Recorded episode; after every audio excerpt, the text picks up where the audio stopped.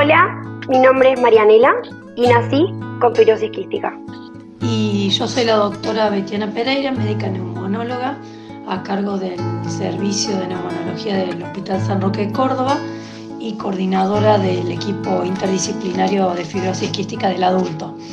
En esta ocasión, eh, desde la sección de fibrosis quística de la MR, estamos haciendo esta serie de podcast eh, con nuestros pacientes y en este caso vamos a hablar unos minutitos, le vamos a dedicar a lo que hemos llamado fibrosis quística en primera persona.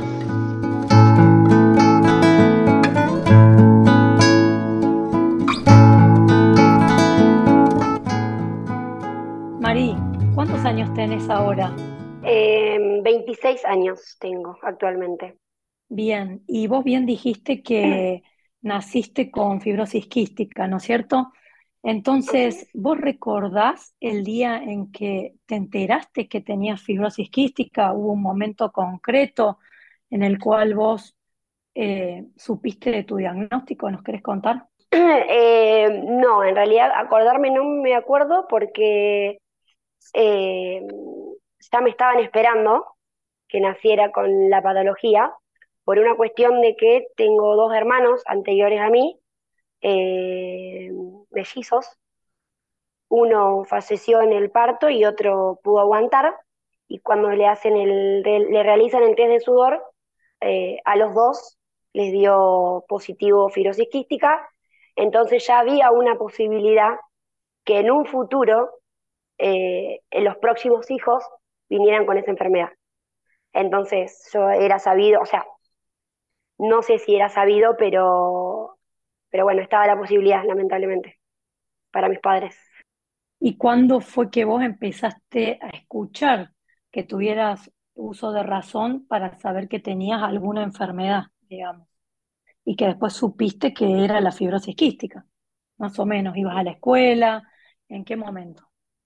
Eh, ¿En qué momento la escuché? Fue siempre, siempre en mi casa, porque en mi casa la fibrosis quística se trató desde el primer día, tanto para mi hermano como para mí.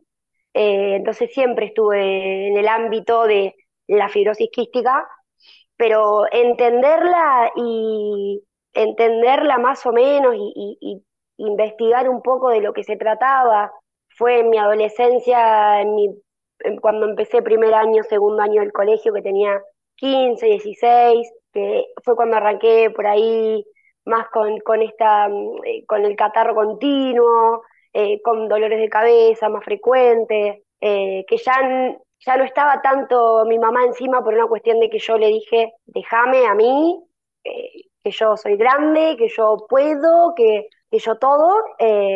y bueno, y ahí empecé, empecé, empecé a investigar, empecé a ver qué era, qué me pasaba, qué sentía, eh, la medicación, que si no la tomaba, que me pasa, y así. Fue, todo, eh, día a día, siempre fue día a día eso, hasta hoy día, ¿eh? mi 26. Y actualmente que tenés más conciencia de, lo que implica la enfermedad, ¿qué pensás vos que, que condiciona tu día a día la fibrosis quística? Todo, todo, lamentablemente todo. Y cuando digo todo, es desde levantarte, ¿por qué? Porque el cuerpo está acostado ocho horas y te levantaste y arrancas con la tos hasta que te vas a acostar a dormir a la noche, porque en el día te duele la cabeza, en el día te duele el cuerpo, te duele la cintura, te duele la espalda, eh, todo te implica, absolutamente todo. No tenés un momento en el día que vos decís, me siento bien, no me duele nada, estoy perfecta. No. O sea, continuamente me doy cuenta que la enfermedad está en mí. Y en relación a tus seres queridos, a tus amigos, a tu pareja, ¿cómo viviste vos el momento de tener que explicarles a ellos mm. de tu enfermedad? ¿Algo negativo? Durísimo, durísimo, súper, súper, súper duro. Eh, hasta el día de hoy, cuando conozco a alguien nuevo, tener que contar mi enfermedad es como, eh, a ver, no todo el mundo, no todo el mundo debe pensar igual que yo, eh, pero para mí es algo tener este tipo de patología para mí es, eh, uy, a mí siempre me molestó el que después de que lo cuento, viene el, uy, pobrecita, eh, uy, no debes tener vida. y ni siquiera, o sea, te juzgan y ni siquiera eh, te entienden o no te dejan explicar bien la situación de cómo es realmente llevar la enfermedad. Entonces siempre me costó, siempre. Por ejemplo, cuando le tuve que contar a mi pareja, creo que haber estado, no sé, dos horas llorando sin poder hablar, y él me dice, mm, eh, decime que, que tenés un cáncer terminal. Entonces ahí cuando me dijo esa respuesta yo le digo, no, le digo, tengo fibrosis quística, y le expliqué más o menos en ese momento, él no entendía lo que era, yo le conté que tomaba medicación, que me hacía nebulizaciones, kinesiología respiratoria, eh, tenía que hacer actividad física, o sea, vivir para la enfermedad. Y él dijo, bueno, pero no es nada, tranqui. Y hoy día, eh, hoy día me, me, me entiende lo que es. Todo familiar mío entiende lo que es. Pero todo el que está conmigo 24/7 en la casa. Porque el que está afuera y el que no tiene idea de la enfermedad no sabe lo que se padece. O sea que es una realidad que hay mucha desinformación en la sociedad Uf, y que deberíamos contribuir con eso para allanarles un poco el camino, ¿no es cierto? pero ni hablar, ni hablar. Mira, con el solo hecho de decirte que, que hace poco empecé, empecé varias actividades físicas y, y charlando con las mismas personas eh, que me voy encontrando en, en- en la vida, eh, en- ahí mismo en actividades físicas, cuando les nombro la enfermedad es como, me miran como diciendo, no sé, algo que decís, no, no, no, no entiendo, ¿no? Y yo más o menos se lo explico que el monco, que no sé qué, que una cosa, que otra, y no, no, no, no, no, no están en, en, en sintonía con eso, no están en sintonía. ¿Hay, hay algo que te gustaría hacer que, que vos creas que tu enfermedad te limita a hacerlo? No, sí. Las condiciones que estoy actualmente, lamentablemente sí. Eh, mira, después de mis 17 años, que es cuando yo le digo a mi madre que, que ya está, que yo me puedo cuidar sola, ahí empecé a tener eh, altos y bajos con enfermedad. Llevo tres internaciones en mis 26 años, todas fueron después de mis 17 hasta mis 26, pero por eh, abandono. Eh, por abandono, por, por no querer aceptar, por decir que... porque no tengo nada. Nunca eh, tomé la dimensión de lo que es la fibrosis quística. Y no es que, mm, no de ignorante. ¿No? Porque la verdad que con respecto a mi familia, a mis médicos, siempre me han mostrado realmente eh, la verdad de cómo es. Si no es por rechazo personal, que siempre fue el, el tener que convivir con esto toda la vida, no, no, no lo supero, para nada. Eh, y bueno, es un tratamiento día a día, es decir, bueno, es lo que tocó, es lo que hay, o te gana la enfermedad o, o, o le ganas vos y podés tratar de, de llevar la vida lo mejor normal posible. Y Mari, ¿qué, qué podés proyectar vos para tu futuro inmediato? Esa pregunta la estuve esperando. Mm. Eh, mi deseo, mi deseo inmediato, mi, a, a futuro inmediato, hace poco vos me diste la noticia de que mm, había un modulador para mi mutación.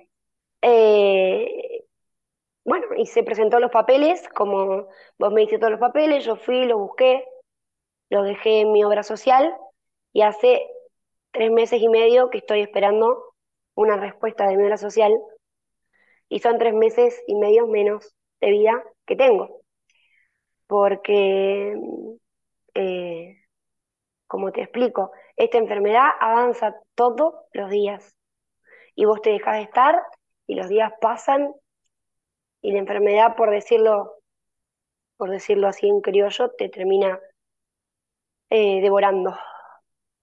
Así que mi, mi, volviendo a la pregunta que me hiciste, que me explayé, eh, mi deseo a futuro, ya inmediato, es mi modulador, sacar, que es el que me recomendaste, el que, o sea, el que me, no que me recomendaste, sino el que, el que puedo tomar. Pero bueno, acá hay que esperar y ver qué se puede hacer mientras tanto. Con tu experiencia, con, con la enfermedad, ¿qué, qué le dirías vos a un pacientito que recién recibe el diagnóstico de fibrosis quística? ¿Cuál sería tu aporte para él, tu consejo? Eh, que se aferre mucho a su familia, que son las únicas personas que van a estar siempre, siempre.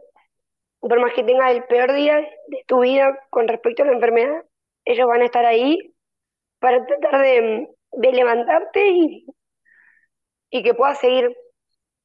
Porque esto es un día a día y la persona que lo padece es la persona que me va a entender, porque es una lucha continua. Hay días que, que te levantas y decís, ya está, ¿por qué tanto sufrimiento? Y tenés que seguir. Y, contame algún momento alegre, porque vos sos una persona alegre y sos optimista.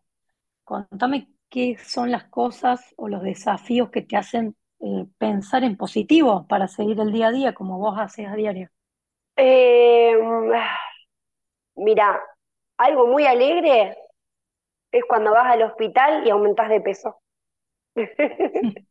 y te dicen, ¿aumentaste? Simple hecho de decir 300 gramos. Y yo me voy con una sonrisa de oreja a oreja porque para mí 300 gramos es, es un número inalcanzable. O como por ejemplo la última internación que tuve en abril de este año, salí con dos kilos más, imagínate, fue la gloria.